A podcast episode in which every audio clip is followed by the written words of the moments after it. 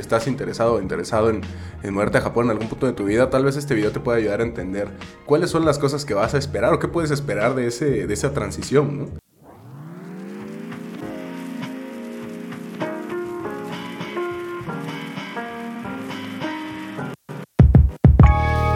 Hey, ¿qué tal amigos de A de Japón? Bienvenidos a nuestro episodio número 13, que bueno, por ahí dicen que es un, un número, no sé, ya no sé si es de la suerte o no.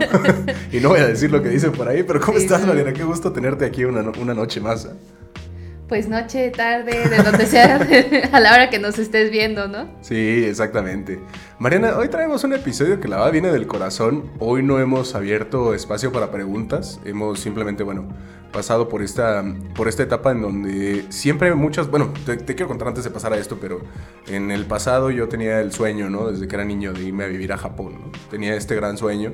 Y bueno, el día de hoy estoy a, pocos días de que se cumpla. Estoy a cinco días de, bueno, abandonar el país del que vengo, el país en el que crecí. Y bueno, el día de hoy pues quiero platicar esta sensación que, que nace, ¿no? No sé cómo, cómo lo estés enfrentando tú, Mariana, pero sí me gustaría pues darle una palabra de aliento a las personas que están dejando su país, no necesariamente solo hacia Japón, ¿no? Sí. Sino, este, bueno, cuáles son las maneras o, o cómo lo estamos viviendo en nuestro caso, que bueno, no solamente soy yo, nada más que tú te vas unos, unos días después, ¿no? Entonces, bueno, ese es el tema del día de hoy. Puede ser, pues, es, es, bueno, más bien, explicándolo así más ampliamente, es el tema de mudarse a Japón. Mudarse a Japón, sí, el día de hoy, bueno, si estás interesado o interesado en, en moverte a Japón en algún punto de tu vida, tal vez este video te pueda ayudar a entender cuáles son las cosas que vas a esperar o qué puedes esperar de, ese, de esa transición, ¿no? Que es una transición que uno, la verdad, todo el mundo, ¿no? En, en redes sociales está duro y dale con el sáquenme de Latinoamérica. no sé si lo has visto. Pues, la verdad es que sí lo he visto, pero yo creo que depende mucho de la situación en la que Claro. se encuentre uno, ¿no? Pero todo el mundo está, este, bueno, las personas que están diciendo esto a veces eh, probablemente no se han puesto a pensar lo que significa abandonar todo lo que tienes eh, en el país en donde estás, ¿no? Tanto material como inmaterial. ¿no? Claro, las cosas a las que estás acostumbrada, acostumbrado, a tu familia, ¿no? La Amigos. comida. La comida. La comida, Mariana. Bueno, vamos a empezar por ahí, ¿no? O sea, que también me gustaría eh, acompañar este, este sentimiento que me, me- me siento en este momento como entre, pues nostálgico, pero emocionado, ¿no? Porque viene esta etapa tan interesante de cambiar todo lo que conoces, todo lo que has visto. Entonces, bueno, primero, ¿por qué nostálgico? ¿Qué es lo que se va a extrañar, Mariana? ¿Cuáles han sido las cosas que has pensado más y, y que has dicho, híjole, eso no lo voy a tener y, qué lástima, ¿no? Pues desde mi punto de vista, sabiendo que yo también voy a irme para allá, pues un poco tiempo después de que tú ya estés por allá, ¿no? Y lo primero es, creo que sí, la familia y los amigos. La familia y los amigos, que bueno, sin ninguna duda la familia, llevamos mucho tiempo ya viviendo lejos de ellos, ¿no? Este, es algo que comentábamos con otras personas que también, bueno, se van en el mismo grupo con nosotros. Pero a pesar de, de- esta lejanía que ya existe, pues siempre sabes que están ahí, ¿no? Siempre sabes que puedes contar con estas personas que, bueno, yo creo que somos muy afortunados porque en nuestro caso ambos tenemos acceso a nuestras familias. Y también entiendo que, bueno, habrá personas que no tengan acceso a, a sus familias, pero algún amigo, alguna persona tiene que estar ahí en tu alrededor que cuando vas a abandonar a tu país de origen, pues tienes esta sensación de que ya no estar, ¿no? Sí, Eh, eso duele. sí. Bueno, no duele, pero se siente fuerte, ¿no? Es, es una de las cosas que, que a mí me están pesando más. Sí. ¿no? Eh, la segunda cosa que yo, y que es algo que hemos estado haciendo en estas últimas semanas, eh, voy a extrañar mucho la comida, ¿no? Creo que he estado en Japón en un par de ocasiones y si bien la comida, bueno, es, es reconocida a nivel mundial, hemos platicado de la comida en un par de ocasiones ya, pero nada igual que la comida a la que estás acostumbrado, ¿no? Sí, es algo totalmente diferente y he de decirles que ya sabiendo que uno va a irse a vivir para allá por un, un tiempo, un largo tiempo. Que en nuestro caso van a ser entre 2 y 5 años en primera etapa, ¿no? a ver qué tal resulta.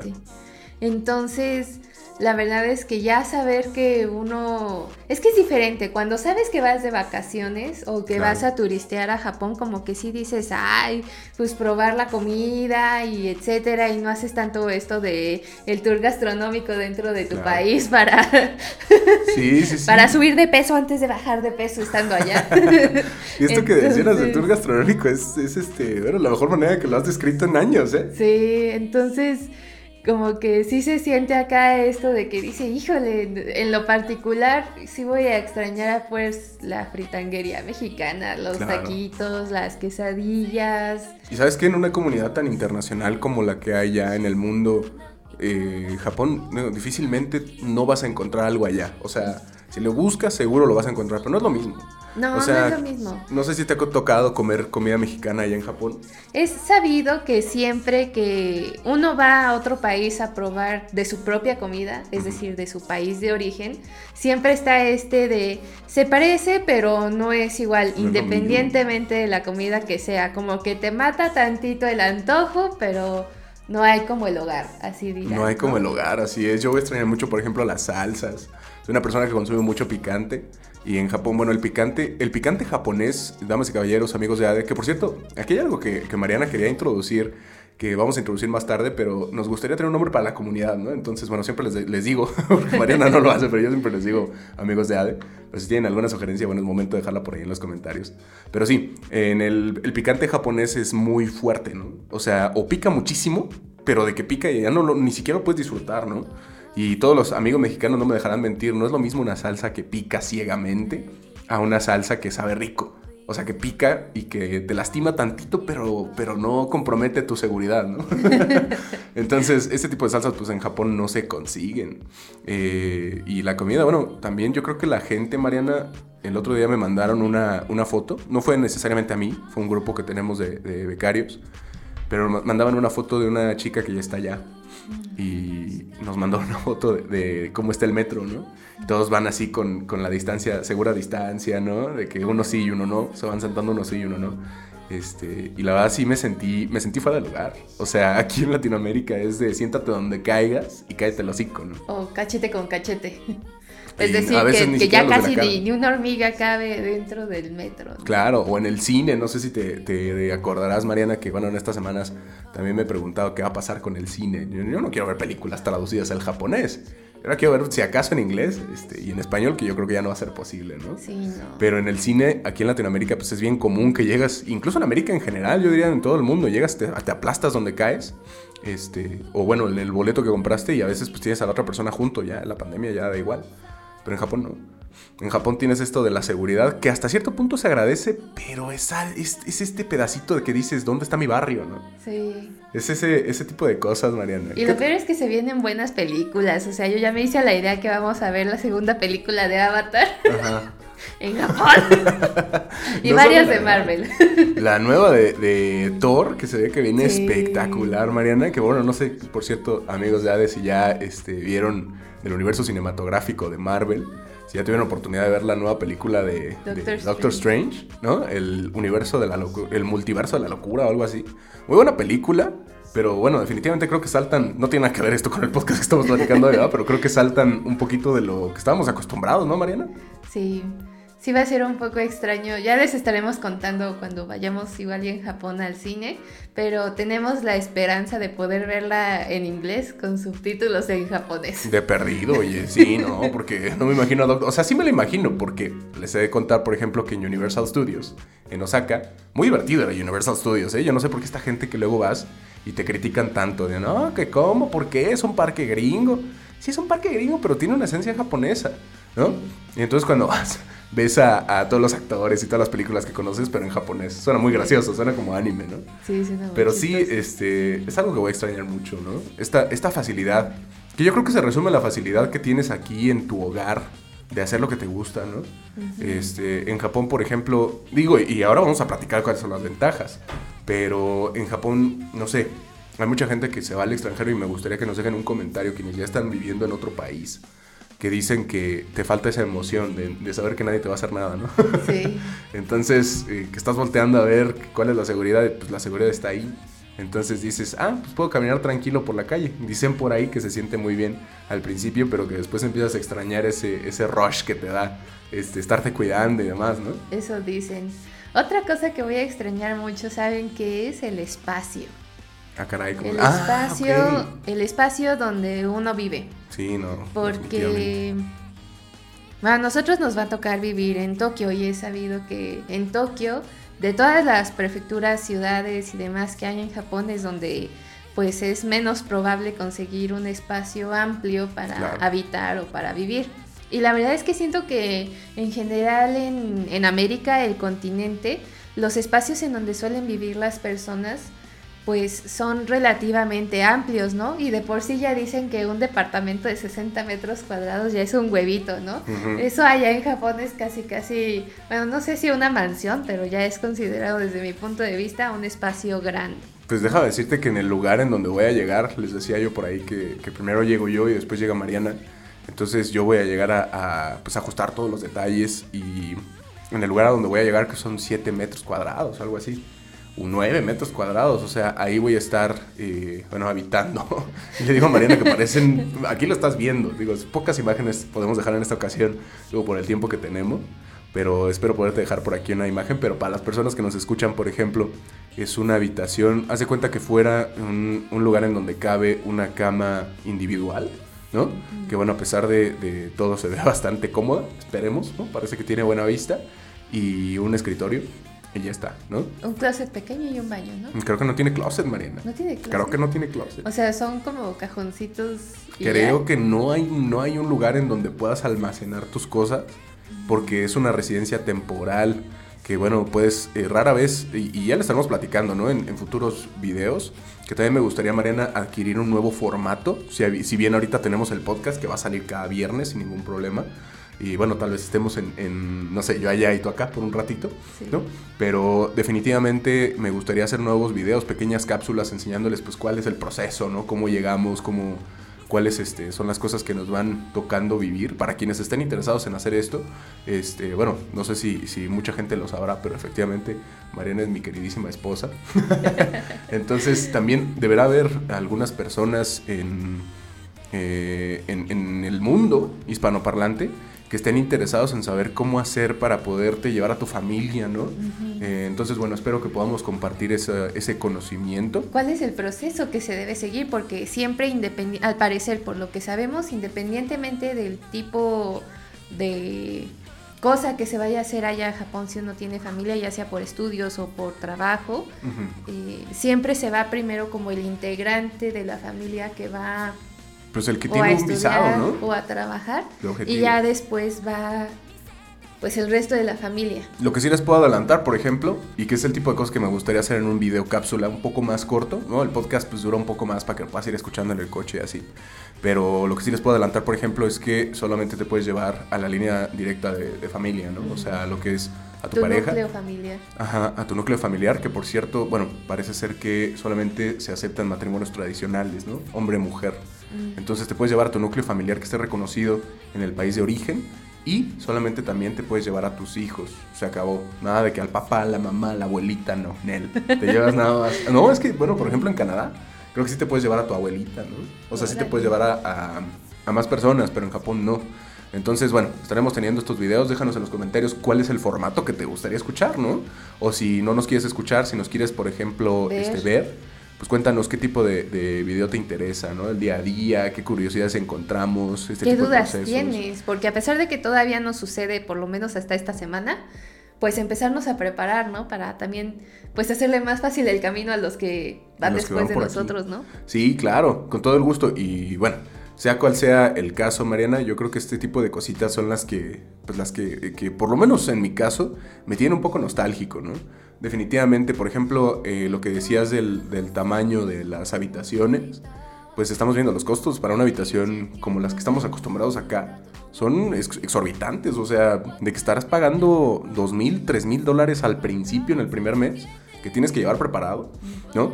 Este tipo de, de cantidades que parecen tan groseras de este lado del mundo, que parece ya el enganche de una casa, ¿no? Pa- renta. Para, rentar. O sea, para tener permiso de rentar. Hay dineros que tienes que regalar, literalmente, al dueño, ¿no? Estaremos platicando ya de, este, de estos conceptos. Este, es un dinero que, bueno, se llama el, el reiking, creo, que es el dinero que le vas a dar a la persona que te va a rentar como agradecimiento. Y esto no es para la renta, esto es para decirle al señor gracias por dejarme rentar su casa, ¿no? Señora, déjeme, gracias por dejarme rentar su casa. Y aparte de eso, pues ya está lo de lo típico, lo que nosotros ya conocemos de este lado del mundo, ¿no? El mes corriente de en el que estás habitando el lugar, más el mes adicional, ¿no? Ajá. Entonces terminas gastando dos mil, tres mil dólares en la primera renta. Y sin amueblar ni nada. Y sin servicios ni nada, ¿no? No, creo que ya con servicios, ¿no? No. No, sin servicios. creo que sin servicios. O sea, eso, eso a mí me preocupa, ¿no? Eh, por ejemplo, aquí en, México, eso te digo, es como para dar el enganche de una casa barata, ¿no? Estamos... O de un departamento. O un departamento. De un coche. tal vez no, ajá, tal vez no en la Ciudad de México, que eso es otra cosa que quiero platicar. Tal vez no en la Ciudad de México, que bueno, es la capital, pero sí en algunas provincias, ¿no? En algunos estados. Y eso que menciona Mariana, también el, tema del transporte es un, creo yo, bueno, a mí, a mí me causa una sensación doble, ¿no? Sí. Porque es muy emocionante, digo, el transporte japonés es muy, muy, muy emocionante. A mí este, me gustan mucho los trenes y demás, pero sin ninguna duda, por ejemplo, la, ahorita aquí en, en México, pues tenemos un coche, ¿no? Tenemos un automóvil. Y en su momento en Japón rara vez vamos a poder subirnos a un automóvil privado. Sí. Porque bueno, hay una serie de restricciones, ¿no? Pues lo primero sería tener la licencia y luego pues ya tener el coche. Que tener la licencia es un rollo, ¿no? Yo sí quiero sacar la licencia, ¿tú? Yo no. ¿No? ¿No te interesa sacar la licencia así de por... Ah, tengo mi licencia japonesa. No. Bueno, es un rollo. O sea, para sacar la licencia aquí en México es fácil. Llegas, la pides y te la dan. Si acaso te hacen un examen, dependiendo de qué tan, de qué tan este, ciego te vean. Pero allá en Japón son tres exámenes que es un examen teórico sobre cómo funcionan las señalizaciones, las señalizaciones. Es un examen este, de la vista, ¿no? Creo. No sé. Este, que te, hacen, este, te, enseñan unas señalizaciones y tienes que ver si alcanzas a verlas. Y el tercero es un examen práctico que dicen que es muy fácil reprobar. De que te van quitando puntos incluso desde cuando te subes al coche, ¿no? Si te subes al coche así como muy al chile, dijéramos acá en México, pues te quitan puntos, ¿no? Te tienes que fijar en los costados y demás. Oye, que arrancaste y no viste que, si había alguien aquí a la izquierda o a la derecha. Pero es que ya lo había visto, ni modo, puntos menos. Y así hasta que te reprueban, ¿no? Entonces, eh, bueno, eso es algo que a mí sí me interesa, ya lo estaremos enseñando, pero híjole, son de estas cosas que, vamos a extrañar, ¿no? Y déjame decirte una cosa, María, en el tema de la facilidad de los documentos, ahora que hemos estado viendo los documentos migratorios, también se me antoja que lo voy a extrañar, ¿eh? Porque, bueno, llegando necesitas sacar que la cuenta de banco, que el celular, ¿no? Aquí qué fácil es sacar un teléfono de celular. Sí. O sea, vas a cualquier tiendita de la esquina y te lo venden. Y en Japón, no. En Japón tienes que demostrar residencia, contrato a dos años, ¿no? Este, la cuenta bancaria, por ejemplo, aquí en México hay algunas cuentas que vas al Oxxo y compras una tarjeta, literalmente, ¿no? Y ya tienes una tarjeta de débito. Que bueno, no sé qué opines tú y me gustaría conocer tu opinión. Pero eso no está tan bien, ¿estás de acuerdo? No. Se presta mucho a actividades ilícitas. Sí. ¿Esa es toda tu opinión? pues creo que tiene sus puntos buenos y sus puntos malos. Porque te puede sacar rápidamente de cualquier tipo de apuro se los digo porque hoy en día con la tecnología, en lo particular a mí, me, a mí sí me gusta usar la aplicación de la tarjeta del banco que tengo para tenerla bloqueada, porque pues ya saben, es más difícil para las personas que quieran realizar pues actos poco honorables. Los amantes de lo ajeno, ¿no? Ajá, Que te vayan a meter ahí por ahí algún cargo que tú no reconozcas, ¿no? O sea, creo que sí se ha hecho un poco más difícil el clonar las tarjetas y este tipo de cosas, ¿no? Que todavía se puede. Claro, Todavía se saben casos, pero creo que es más difícil. Pero de repente, por alguna extraña razón, pues que de repente uno ya no, ya no puede acceder a la aplicación porque se les ocurrió actualizarla, porque se les cayó el sistema o lo que sea. Ajá, y se los digo porque me ha pasado. Ajá. Y es así de, tenemos un error con el servidor, inténtalo más tarde. Y uno con la tarjeta bloqueada, ¿no? Y es así de... O ya se te olvidó la contraseña, ¿no? ¿Qué, pasa? Todo el tiempo pasa y en una emergencia pues sí dices, ah, caray. Pero, ¿sabes algo? Eso, y ahora ya pasando a, las cosas que, pues que tal vez no voy a extrañar, ¿no? Ahora vamos a cosas, vamos a hacer dos niveles. Espera, más, espera, otra cosa que voy a extrañar son, creo, varias cosas que uno no se puede llevar allá, porque literalmente tienes que meter tu vida en dos maletas. Ay, híjole, sí, eso es otro rollo. Ahorita, este, digo, hay que, hay que deshacer, pues, que la oficina, tuvimos que deshacer el tema de la casa, ¿no? O sea, dejar, pues, ver qué vas a hacer con todas tus pertenencias aquí. Eso es un problema. Y definitivamente, como dices, meter tu vida en dos maletas. Meter tu vida, qué fuerte, Mariana. o sea, todo lo que te interesa, todo lo que quieres y todo lo que puedes, pues lo tienes que meter en dos maletas. El tema de la mascota, por ejemplo, ¿no? Que bueno, ahí está, claro que sí.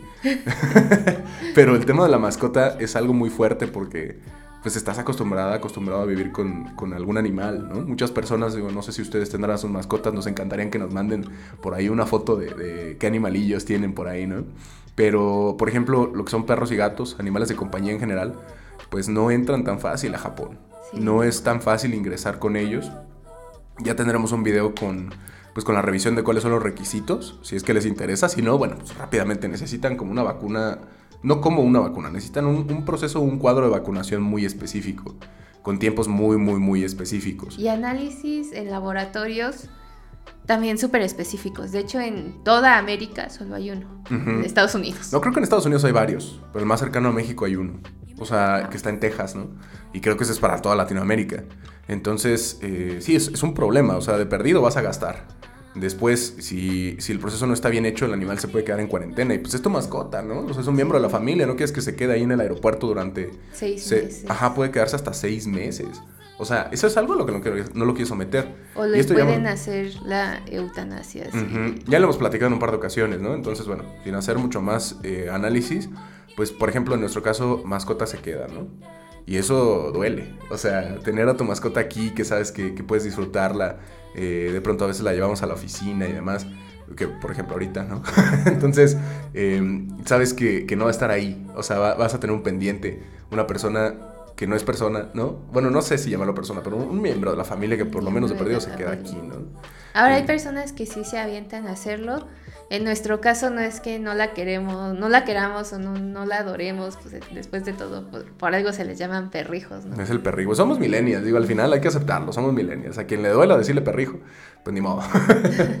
pero pues sí, este es un miembro más de la familia, pero sí creemos, por lo que hemos visto y platicado con otras personas que ya se han ido, y que incluso hay personas que sí se han arriesgado pues a someter a sus a sus mascotas a este proceso. Hay quienes dicen que se estresan mucho, hay quienes dicen que no lo logran, hay quienes dicen que pues sí han pasado por alguna pues clase. Y hay quienes tienen grandes historias de éxito, ¿no? O sea, este hay, hay, un canal que se llama mm, Hiro Hiro o algo así, ¿no? De una chica que se llevó mexicana, igual se llevó a su perro, un perro gordo, muy bonito, pero pues gordito, porque son de estos que son este pues de los que engordan como los pugs. ¿No? No me acuerdo cómo se llama. Es como un dog, si no mal recuerdo. Ah, eso. Bueno, el caso es que sí se lo llevó y está feliz de la vida el perro allá. Nada más que, bueno, en nuestro caso, por ejemplo, eh, ambos trabajamos, ambos tenemos una, una, responsabilidad. Entonces es muy complicado eh, llevarte un animal de esta manera, en donde, para empezar, va a vivir en un cuarto de 3x3, ¿no? Probablemente. Y tú como humano, pues como quiera, te sales aquí, te sales allá, que al café, que al amigo, que etcétera. Pero el perro no. ¿No? Entonces, pues su vida se va a reducir a esperar salir en la, en la mañana y si acaso en la noche, ¿no? Este, y bueno, no, no creo que sea una buena calidad de vida. Entonces, pues esa es la razón. Y eso es algo que se extraña feo, ¿no? Sí, en nuestro caso, pues sí se va a quedar con, con... Con la familia. Con la familia, con gente que conoce, que sabe que quiere. Se queda con su, pues super hermana, ¿no? Sí, También. su perrita hermana. Oye, Mariana, este, bueno, ya, yo, yo creo que ya este, abordando o tal vez no, tenemos que cambiar el tema, ¿no? Si quieres, digo, nada más platicando porque también como que lo siento, siento que lo estamos haciendo ver como algo muy pesado, muy feo. Solamente pues son algunos pensamientos que salen de, de la migración, ¿no? Que uno a veces no se pone a pensar sino hasta que pues ya estás a, cinco días de irte.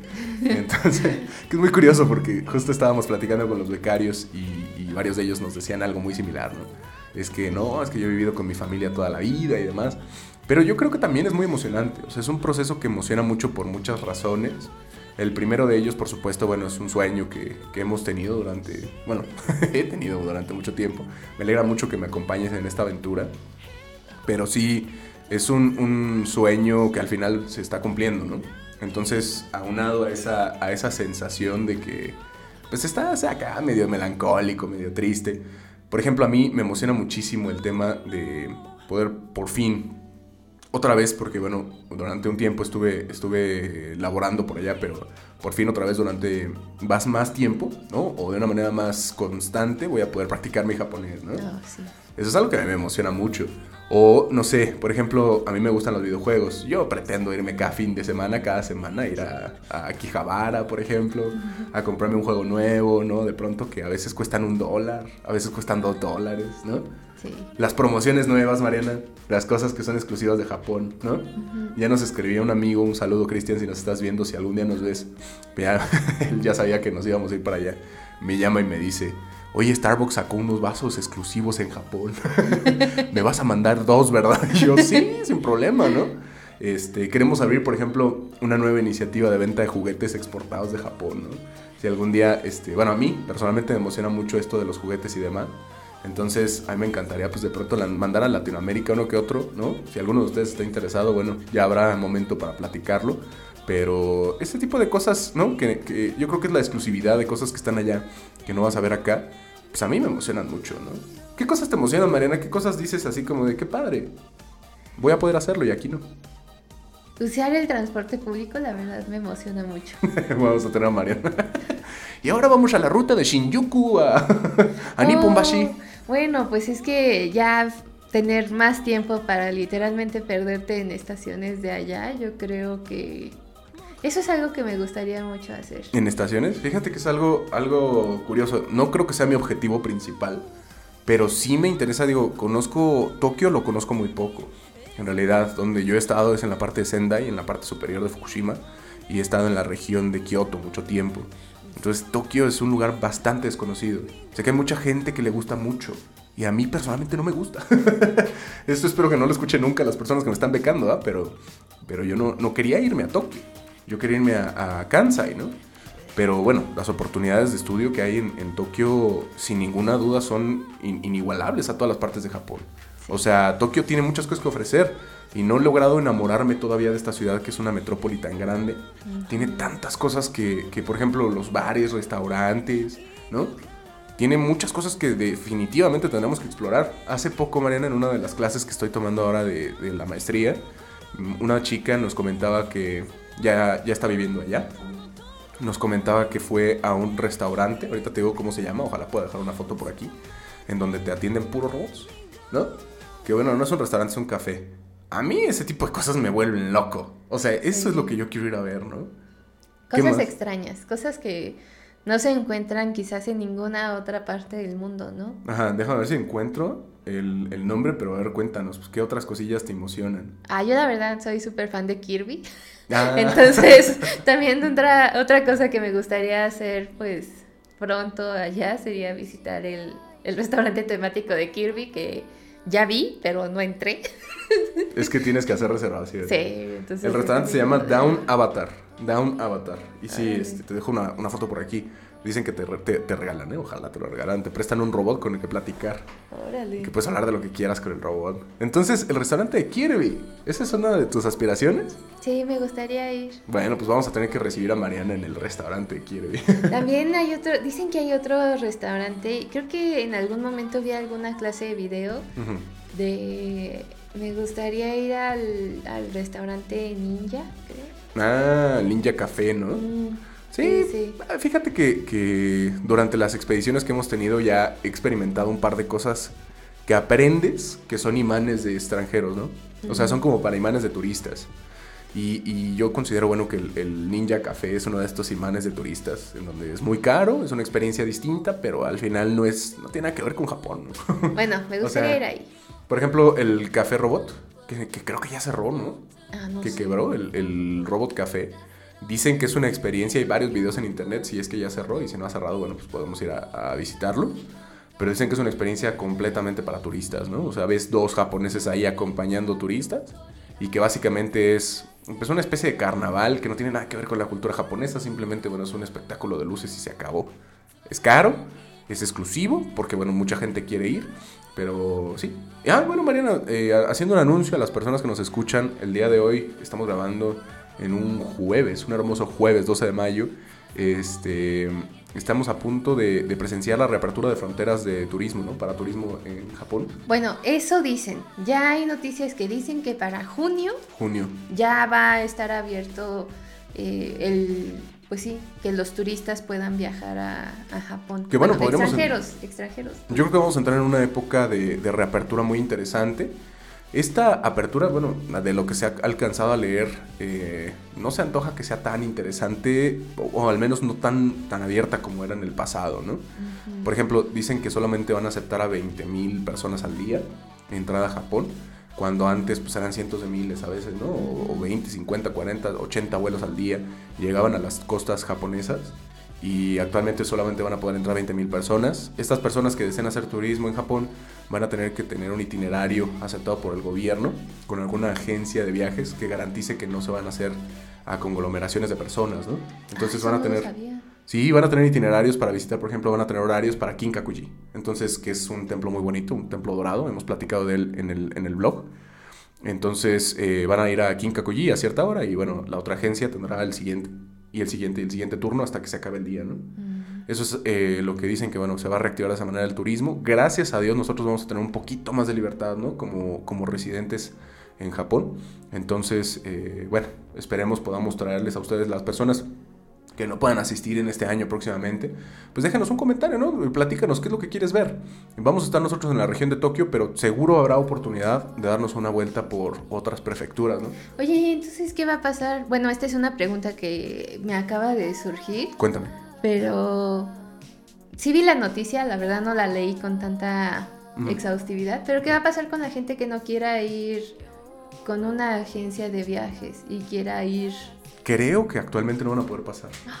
Me parece que las solamente, ajá, hay una lista de tours que están aceptados para que, bueno, se, evite este tema.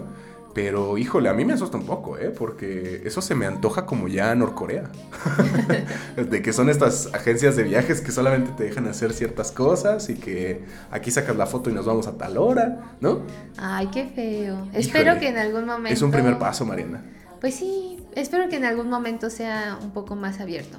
Esperemos. Y en, otras noticias relacionadas con esto también, hoy vi que sacaron una noticia esta semana justamente de que el gobierno japonés ya ha dictaminado que ya no es necesario utilizar la mascarilla, la mascarilla, el cubrebocas En, en, espacios abiertos, es decir, en la calle.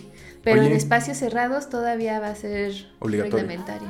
¿Sabes qué? Este, hay, hay, una parte muy interesante porque, por ejemplo, ahora que estamos viendo el tema de los papeles y la migración y demás, muchas personas yo creo que ya no les va a tocar este, este Japón restringido, ¿no? O sea, quienes vayan, por ejemplo, tal vez les van a tocar ciertas reglas, vamos a tener que seguir avanzando, pero por ejemplo ahorita están cambiando los procesos de cuarentena, que es algo a mí que afortunadamente eh, recibí vacunas aceptadas por el gobierno japonés, que es algo que me tiene un poco sin cuidado, ¿no? Porque, bueno, pues yo, yo, no voy a tener que hacer cuarentena aparentemente, pero muchas personas sí las tienen que hacer actualmente, empezando con un tiempo inicial de 10 días o 14 días, algo por el estilo, y se puede acortar a 10 días si se hacen una prueba tal y demás. Bueno, muchas cosas que antes no existían, ¿no?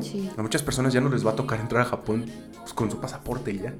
Por ejemplo, me gustaría enseñarles está muy lejos, pero tengo un, folder con todos los requisitos y documentación que tengo que llevar a Japón. Tengo que instalar dos aplicaciones, que esto a mí me pareció muy interesante. Es, bueno, creo yo que es una buena forma de controlar este, el ingreso y el egreso de enfermedades, ¿no? Pero tengo que llevar una, una aplicación en donde me pueden llamar en cualquier momento, o sea, como una videollamada. Yo tengo que contestar, decir qué temperatura tengo, cómo estoy en saturación, tengo que llevar un registro. Me hicieron firmar una, una, este, una declaración jurada, que también en Estados Unidos lo están haciendo, ¿no? O sea, en muchos países lo hacen, en Francia también lo, hacen.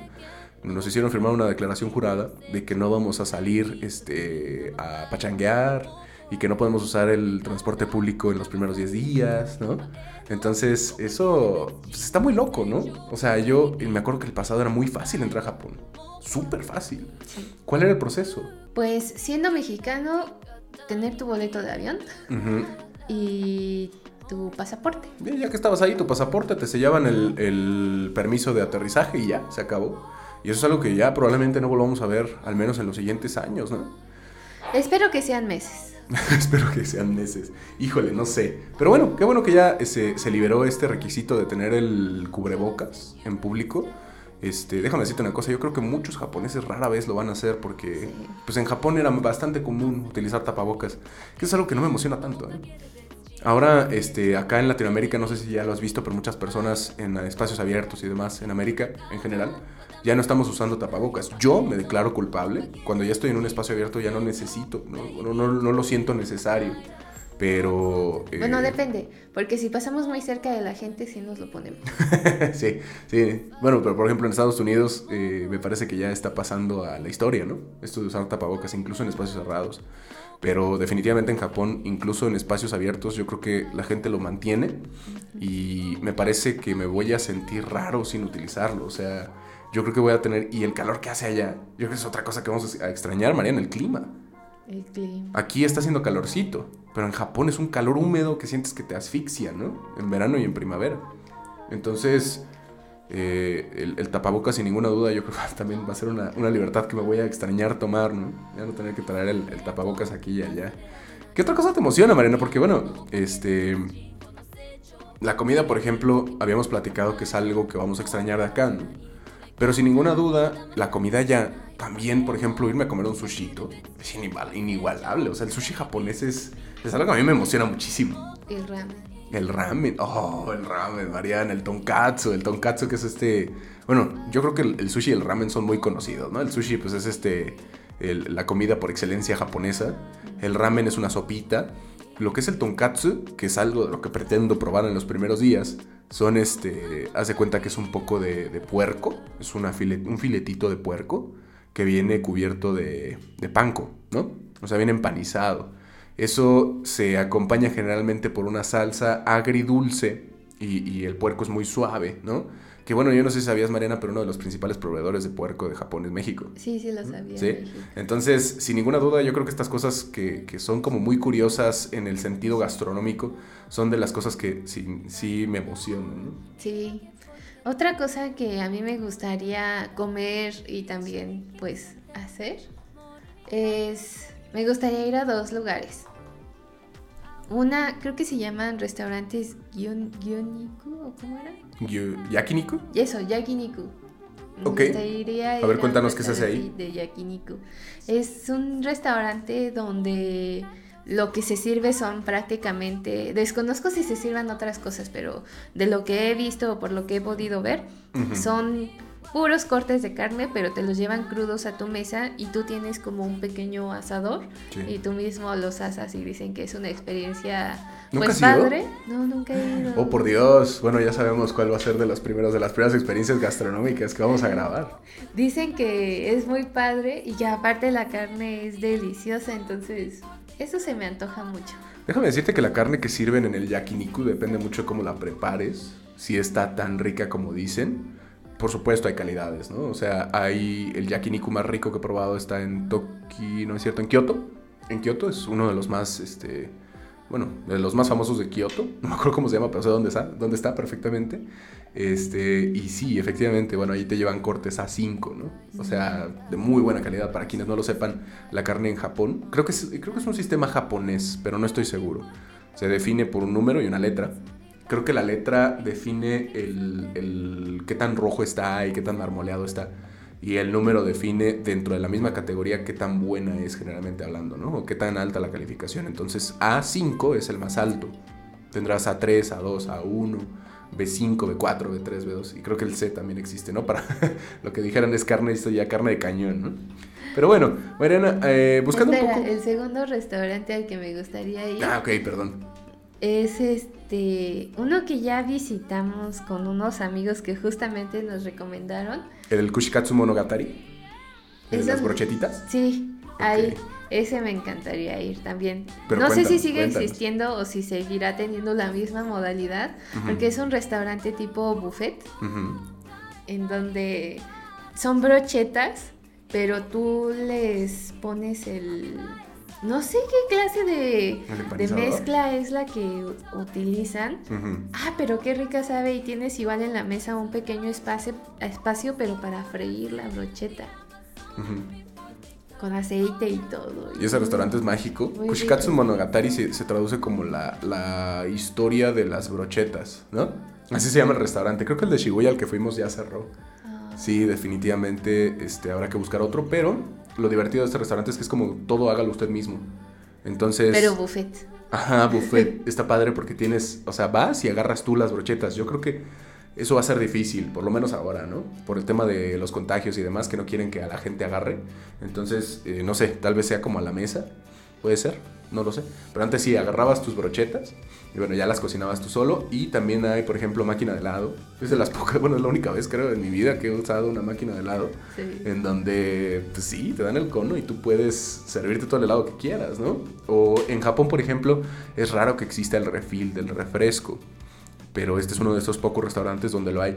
Por lo general pagas un servicio adicional que se llama Soda Fountain, Mm. fuente de sodas, en donde, no sé si te acordarás, Sa- Saiseria, es sí, muy... Saiseria sí lo tienen. Ajá, muy famoso porque haz de cuenta que vas a la máquina de refresco, la que conoces, la de Burger King, Burger King, por ejemplo. O McDonald's. O la de McDonald's o de la, cualquiera de estas franquicias donde vas y pones tu vaso, ¿no?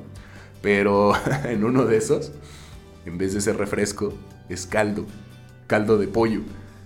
Entonces, Poco, nunca me fijé. sí, sí, sí, sí, sí, en el Saizerian, tú puedes ir con tu vasito. Obviamente no vas con un vaso, más bien vas con tu platito y pones el plato y bueno, ya es caldito pollo. Sí, calientito, ¿eh? Y no está malo. sí, ese es el tipo. Esas curiosidades, Marina, yo, yo creo que son las que a mí personalmente me jalan a decir, ¿sabes que Sí me quiero ir para allá.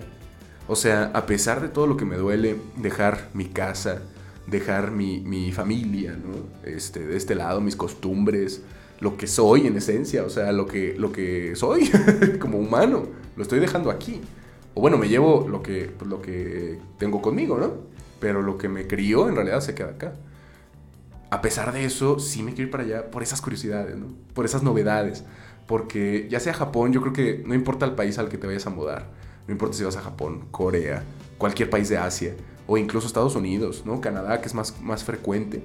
Yo creo que sí hay un cierto, una cierta sed de aventura en la persona que migra, ¿no? Este, y, y bueno, también hay que decirlo, una búsqueda de oportunidades diferentes a las que hay en el lugar en el que te desenvuelves. Esto es algo que a mí también me llama mucho la atención, pero no sé si me encantaría trabajar para una empresa japonesa. Lo voy a tener que hacer como parte del, del proceso de, de graduación, por así decirlo, de la maestría. Tienes que hacer prácticas profesionales en una, en una empresa japonesa. Entonces lo voy a tener que hacer sin ninguna duda. Eso no sé si me emociona, la verdad. Pero pues lo- ya estaremos platicando de qué- qué- cómo se vive, ¿no? A mí me emociona mucho también ver el cambio de estaciones tan marcado. Claro. Eso claro me que sí. emociona mucho, porque aquí en México, eh, en todo el país, como que en ningún, bueno, creo que sí hay por ahí algunas partes en donde neva, pero en general en México... ¿En Tokio va a nevar? Bueno, en Tokio generalmente neva. Mm, bueno, ah, perdóname, pero estás hablando de México, ¿verdad? Sí, pero en México como que no, no hay... Sé que hay ciertas zonas donde sí neva, pero no. Y como que todo el año en todos lados más o menos medio se ve igual. O sea, Claro. si es playa siempre está verde y si hace siempre hace mucho calor, ¿no? Y llueve y ya, ¿no? Es lo único que se ve, ¿no? Claro. En México, en Querétaro, en Puebla, en el Estado de México, en los estados céntricos se sabe que el, pues hace calor casi todo el año y pues por ahí cuando es invierno pues corre algo de frío y los árboles se ponen pelones. Pues de pronto en los montes este, nieva, pero generalmente, por ejemplo, aquí en, en el centro de la República, nos gustaría que nos digan, bueno, amigos de, de otros países que nos escuchan, qué tal lo hacen en sus países, ¿no? Pero aquí en el centro de la República, pues hace calor, no sé, 200 años, 200 días al año, ¿no? Y un Yo- fresquito. Yo creo que pues, hasta más, ¿no? Ajá. 250, 265 280. y 100 días al año hace un fresquito ahí medio interesante. O unos diluvios torrenciales, pero bueno, el calor no se termina. Eh, por ejemplo, y ahorita que lo, dij- lo dijiste, Mariana, estoy viendo aquí el mapa de, de floración de los cerezos japoneses. Y ya no nos va a tocar, de una lástima, espero el próximo año sí nos toque, pero eh, cada año sacan un mapa el, el sistema de, bueno, Japan Railways, por ejemplo, Rail Pass, eh, que es la agencia esta de transportes, saca su propio mapa, ¿no? Entonces sacan el mapa de Japón y te dicen exactamente más o menos en qué día se va a poder alcanzar a ver el, flore- el florecimiento.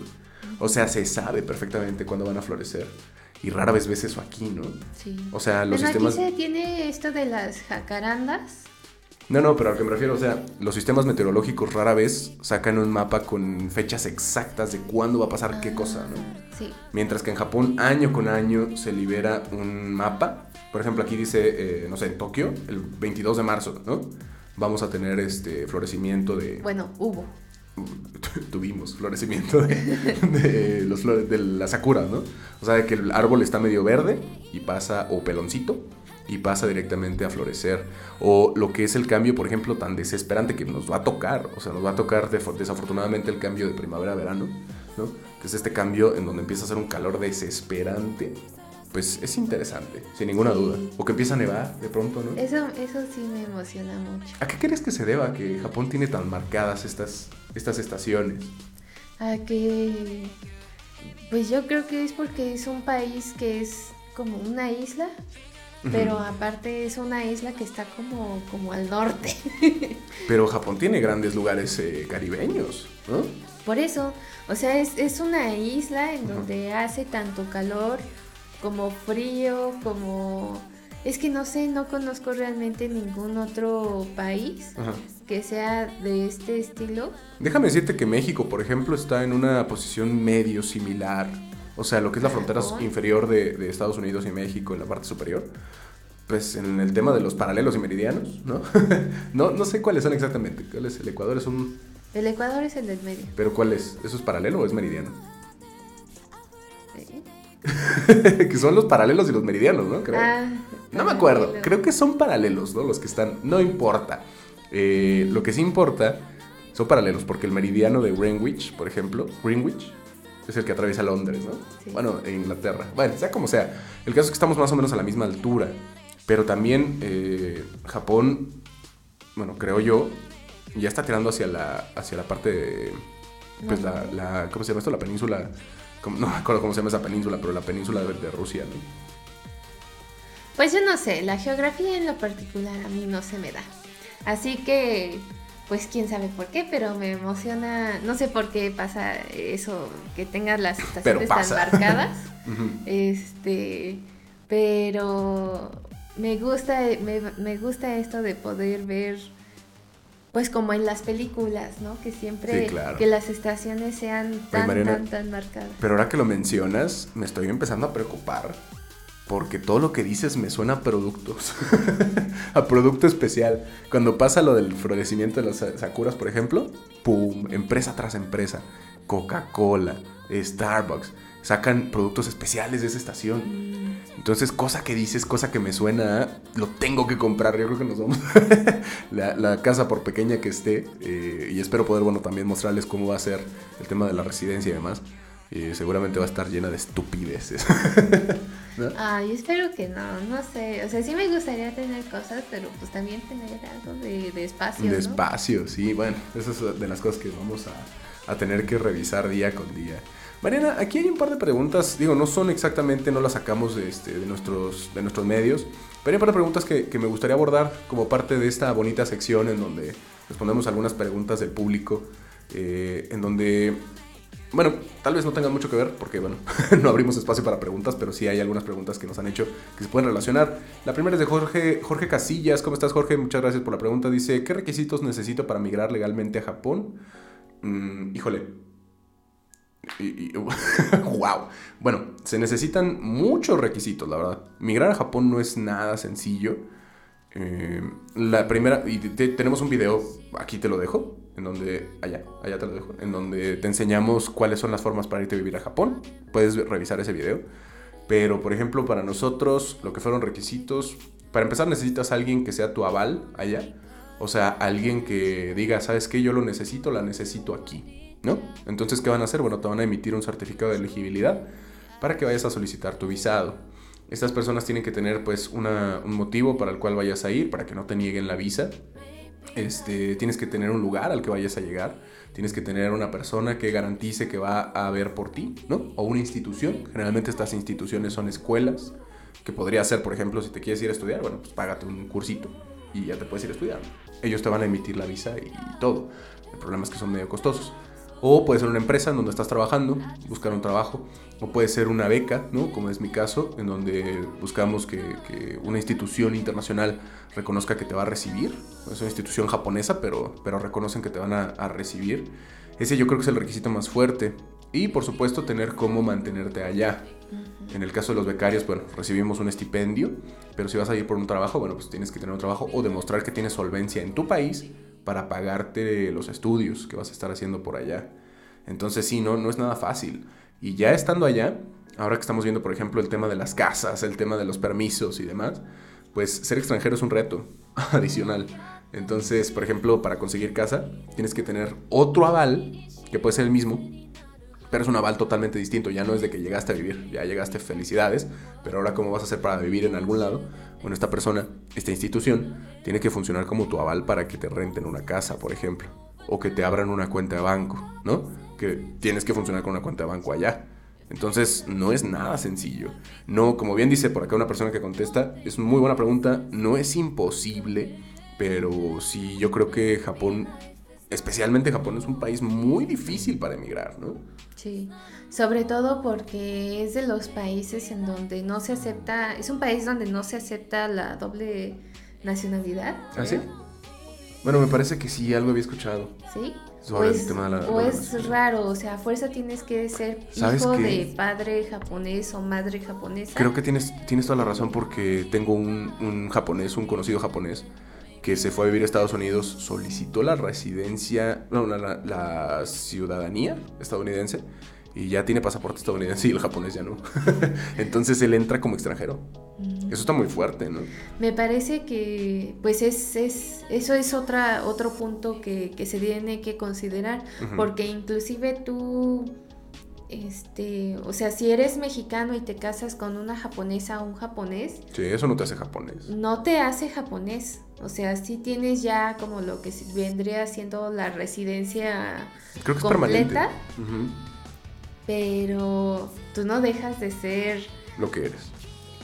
Exacto, eh, americano, canadiense, mexicano, peruano, brasileño, lo que sea. O europeo, ¿eh? O sea, coreano incluso, como dices. Entonces sí, muy fuerte. Eh, y, esto no lo quiero ver, digo, no, no me gustaría hacer esta anotación como algo, no, no vas a poder, no lo intentes. No, claro, inténtalo. O sea, no es imposible.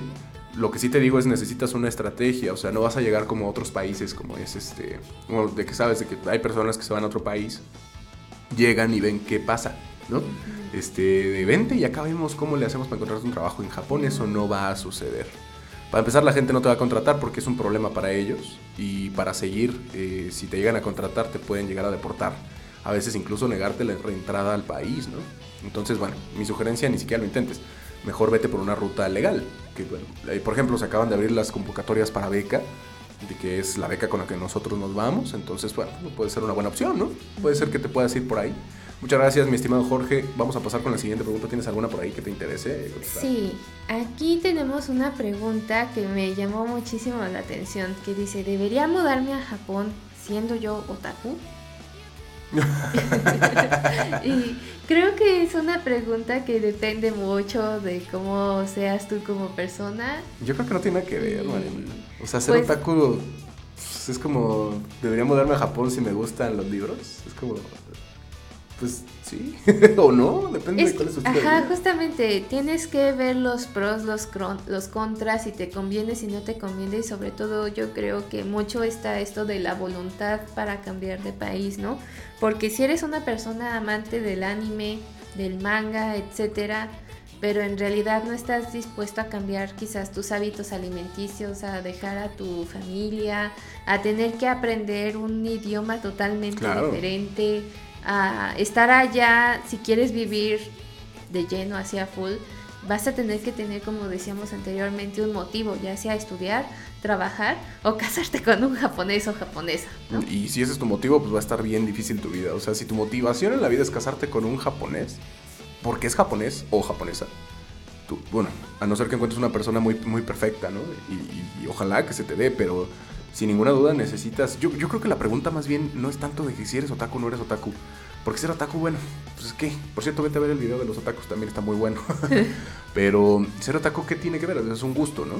Más bien sería, ¿para qué vas? O sea, ¿qué quieres perseguir? ¿Quieres perseguir crecimiento profesional? ¿No? O sea, y, eres, eh, no sé, muchas personas, por ejemplo, se preguntan si eh, siendo artistas se pueden ir a Japón. Bueno, eso es una situación muy compleja porque Japón es un país que produce mucha, mucha arte, ¿no? O sea, vas a ir a competir con personas que son locales. Entonces puede ser una, motivación compleja. No imposible, pero compleja. Este, que bueno, ahorita vamos a responder una pregunta relacionada, pero por ejemplo, si fuera, eh, no sé, quiero ir a crecer mi carrera profesional en la ingeniería, a mí se me antoja más fácil. No digo que sea más, eh, más este, fácil en el sentido de que no vas a poder mejor que un artista, sino más bien más fácil porque Japón tiene un desarrollo tecnológico que sí permite la, asociación de extranjeros. O sea, es más fácil, ¿no? Por así decirlo. Entonces yo, yo no creo que tenga nada que ver con tu otakuismo, sino más bien con cuáles son tus objetivos. Exactamente. Que por aquí una persona, ahorita les digo exactamente quién, dice que es justamente relacionado con esto, si es que encuentro esa pregunta y si no, pues ya ni modo. Ah, sí. Dice eh, Yeltsin SH Gracias, Jelsin, por la pregunta. Dice, ¿un latinoamericano puede trabajar junto a un japonés en la producción de manga o anime desde su casa? Mm, híjole, otra vez, ¿no? Por acá dice, la, industria japonesa es muy estricta con la propiedad intelectual. Eso es completamente cierto. Pero bueno, estarías produciéndole a la empresa, ¿no? ¿Cuál es el problema? Yo creo que hoy en día no hay ningún problema, pero rara vez, eh, por ejemplo, los trabajos en Japón son muy cuadrados. Entonces rara vez vas a poder estarlo haciendo desde la comodidad de tu hogar, ¿no? Seguramente vas pues a tener... Pues sobre todo si tiene que ver con algo que es registrable, ¿no? Que puede generar un... La propiedad intelectual. Ajá. Entonces rara vez vas a poderlo hacer en tu casa porque ellos no tienen control de lo que estás haciendo, ¿no? imagínate que el creador de Kimetsu no Yaiba lo hace desde su casa y en su momento, no sé, se le ocurre, ah, miren, estoy haciendo tal cosa y pum, revela el secreto del final, ¿no? O sea, definitivamente no creo que eso vaya a ser tan simple, no solo porque seas latinoamericano, sino por hacerlo desde casa. Ahora, ser latinoamericano en el mundo del arte, que es lo que decíamos hace un segundo, significa que eres el mejor de los mejores de Latinoamérica, ¿no? Porque o muy bueno, alguien muy bueno. Alguien que, que, de verdad le va a otorgar un valor agregado que los japoneses no le pueden otorgar. Eso es importante, ¿no? En, en el mercado laboral japonés se valora mucho, especialmente para nosotros extranjeros, que tengamos algo extra que dar algo que en Japón es raro que se presente, ¿no? Entonces, si eres especialista en arte latinoamericano, no sé, y van a hacer, por ejemplo, un anime sobre los dioses aztecas, ¿no? Seguramente te van a poder contratar y va a estar muy bien, porque tienes algo que ellos no tienen. Pero bueno, en este caso, esa es la respuesta. Y Mariana, ¿tienes alguna otra pregunta para que sean dos y dos? O sea, hace cuatro, porque dos y dos son cuatro. ¿No? Sí. A ver, cuéntame. Si tienes alguna está bien, y si no, no pasa nada, que ya el episodio está a punto de, de acabársenos. A ver, veamos, escojamos otra. Ya me estoy empezando a sentir otra vez nostálgico, María. Por eso el día de hoy hay que platicar de eso. Porque sí, definitivamente hacer esto aquí en este espacio, yo creo que va a ser de las cosas que voy a extrañar también, ¿no? Este podcast que tenemos aquí en este espacio, vamos a tener que ajustar otro nuevo espacio. Entonces, bueno, así la situación. ¿Ya la encontraste? Bueno, aquí tengo una que se relaciona muchísimo con este episodio y creo que también con distintos sentimientos que hemos llegado a tener inclusive nosotros, ¿no? Esta pregunta dice, si tu hijo o hija te dijera que quiere mudarse a Japón porque en este caso dice Estados Unidos es demasiado racista, ¿cuál sería tu respuesta? Wow. Eh, aquí me parece que esta pregunta eh, fue hecha por un papá, este, el cual literalmente no quiere que su hijo se vaya a Japón. Wow, Entonces, eh, pues aquí hay varias respuestas que le han dado así de pues parece que tienes miedo de que se vaya, etcétera, ¿no? Entonces aquí más que una pregunta, me gustaría volverlo algo de plática entre nosotros. Ok, ok, un tema de conversación, me gusta. Ajá, porque es algo que a los dos nos ha pasado. sí, definitivamente. Cuando la familia se entera de que vas a, a irte a vivir a Japón, ¿Qué vas a ir a hacer allá? No sabes hablar japonés. Oye, pero sí sé que no sabes. es que está a quién sabe cuántos kilómetros de distancia. ¿Qué pasa si necesitas algo? No, vas a tener con quién apoyarte. Claro, sí. ¿Qué va a pasar si te enfermas? ¿Qué va a pasar si necesitas algún papel? Eh, ¿Por qué te vas? No te voy a volver a ver en X cantidad de tiempo, etc. A ver, Marina, antes que nada, pues, ¿cuál es el consejo para los hijos que están sufriendo este... Porque yo creo que lo podemos abordar de las dos formas, ¿no? El hijo y el padre. ¿Cuál sería o la familia, ¿no? Sí, la familia en general. O, los seres queridos, o sea, ni siquiera tiene que ser tu familia. A veces los amigos también te detienen. Te dices, no vayas, tal cosa, cuando te voy a volver a ver. ¿Cuál sería el consejo que le darías a la persona que está sufriendo toda esa presión eh, de no te vayas? O sea, tienes un sueño. A veces ya lo ves materializado, ¿no? De que, pum, ya tienes, este, no sé, una oferta de trabajo. O ya tienes una beca y la gente te sigue diciendo no te vayas, ¿qué le dirías a esas personas que están siguiendo su sueño? Pues mire, la verdad me declaro culpable, es algo que en lo particular a mí me pasó. Pero platicando con muchas personas, me he dado cuenta de que es una oportunidad, pues prácticamente en millones, ¿no? Claro. es algo que, que se debe felicitar es algo que se debe realizar. Algo de lo que no debes sentirte este, culpable, ¿no? Porque hay, hay ocasiones en las que los seres queridos te, te, hacen sentir como, como que estás haciendo algo, estás persiguiendo un sueño muy egoísta, ¿no? No lo es. Sigue tu sueño. Digo, la, familia no va a desaparecer. Hoy en día tienes tantas oportunidades eh, para comunicarte con las personas. Ahorita justamente me está entrando una videollamada, claro que sí. Entonces, pues, o sea, si quieres ver a alguien, le haces una videollamada y ya, ya está, ¿no? Si quieres hablar con alguien, pues llámalo. No hay mucho que hacer, ¿no? Exactamente. No es lo mismo, claro, pero pues tendrá que haber un, espacio donde incluso vuelvas a, verlos, regresas a tu país, ¿no? Entonces no es el fin del mundo y no es el, no es el fin de ninguna relación, ¿no? No. Hasta es una oportunidad bonita para que vayan a verte. Sí. ¿No? Sí, exactamente. Entonces, a todas aquellas personas que ya sea que se ganan una beca, que es por trabajo o que ellos, ustedes mismos dicen, pues es mi sueño, he concursado cinco veces por la beca y, ay, perdón, y no sale. Y dicen, pues ya ahorré por cinco años para pagarme cinco años allá. Pues, Vete, disfrútalo, nalgadita y vámonos a dormir, ¿no? Pues la verdad es que sí, háganlo, cúmplanlo. Eh, y a las personas que independientemente de si son amigos, si es familia, pues díganles, pues voy a estar bien y pues lo mejor sería irme con tu bendición, pero si no me la das, igual me voy a ir, entonces mejor dámela para que te invite, para que vayas, para que me visites, para que conozcas otro país, etcétera. Y pues decirles, recomendarles, no se sientan mal, no se sientan culpables Sé que es algo difícil de hacer porque lo, lo hemos vivido, pero si ustedes mismos procuran hablar de las cosas buenas y de los beneficios que van a obtener por cumplir este sueño con las personas, familia, amigos que les rodea, después es muy curioso que ellos mismos cambian de... De parecer. De parecer y te dicen, pues sí, vete. Qué padre. Vete. Disfrútalo. Esa es una. Ahora, a las personas que, también están oprimiendo sobre una persona que está persiguiendo un sueño, pues dense la oportunidad de escuchar por qué. ¿No? O sea, ¿cuál es la motivación? Uno no elige irse al otro lado del mundo así porque sí. O sea, tiene que haber algo detrás.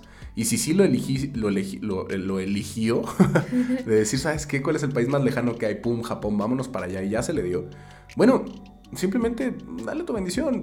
Japón es un gran país, es un país muy, muy, muy seguro, al punto de que llega a ser aburrido. Entonces, eh, mi sugerencia es no te preocupes, o sea, de la seguridad. Yo no creo que sea aburrido. Yo creo que más bien es algo a lo, que, no estás acostumbrado. Que no tienes esta emoción de que te están persiguiendo por la calle y así.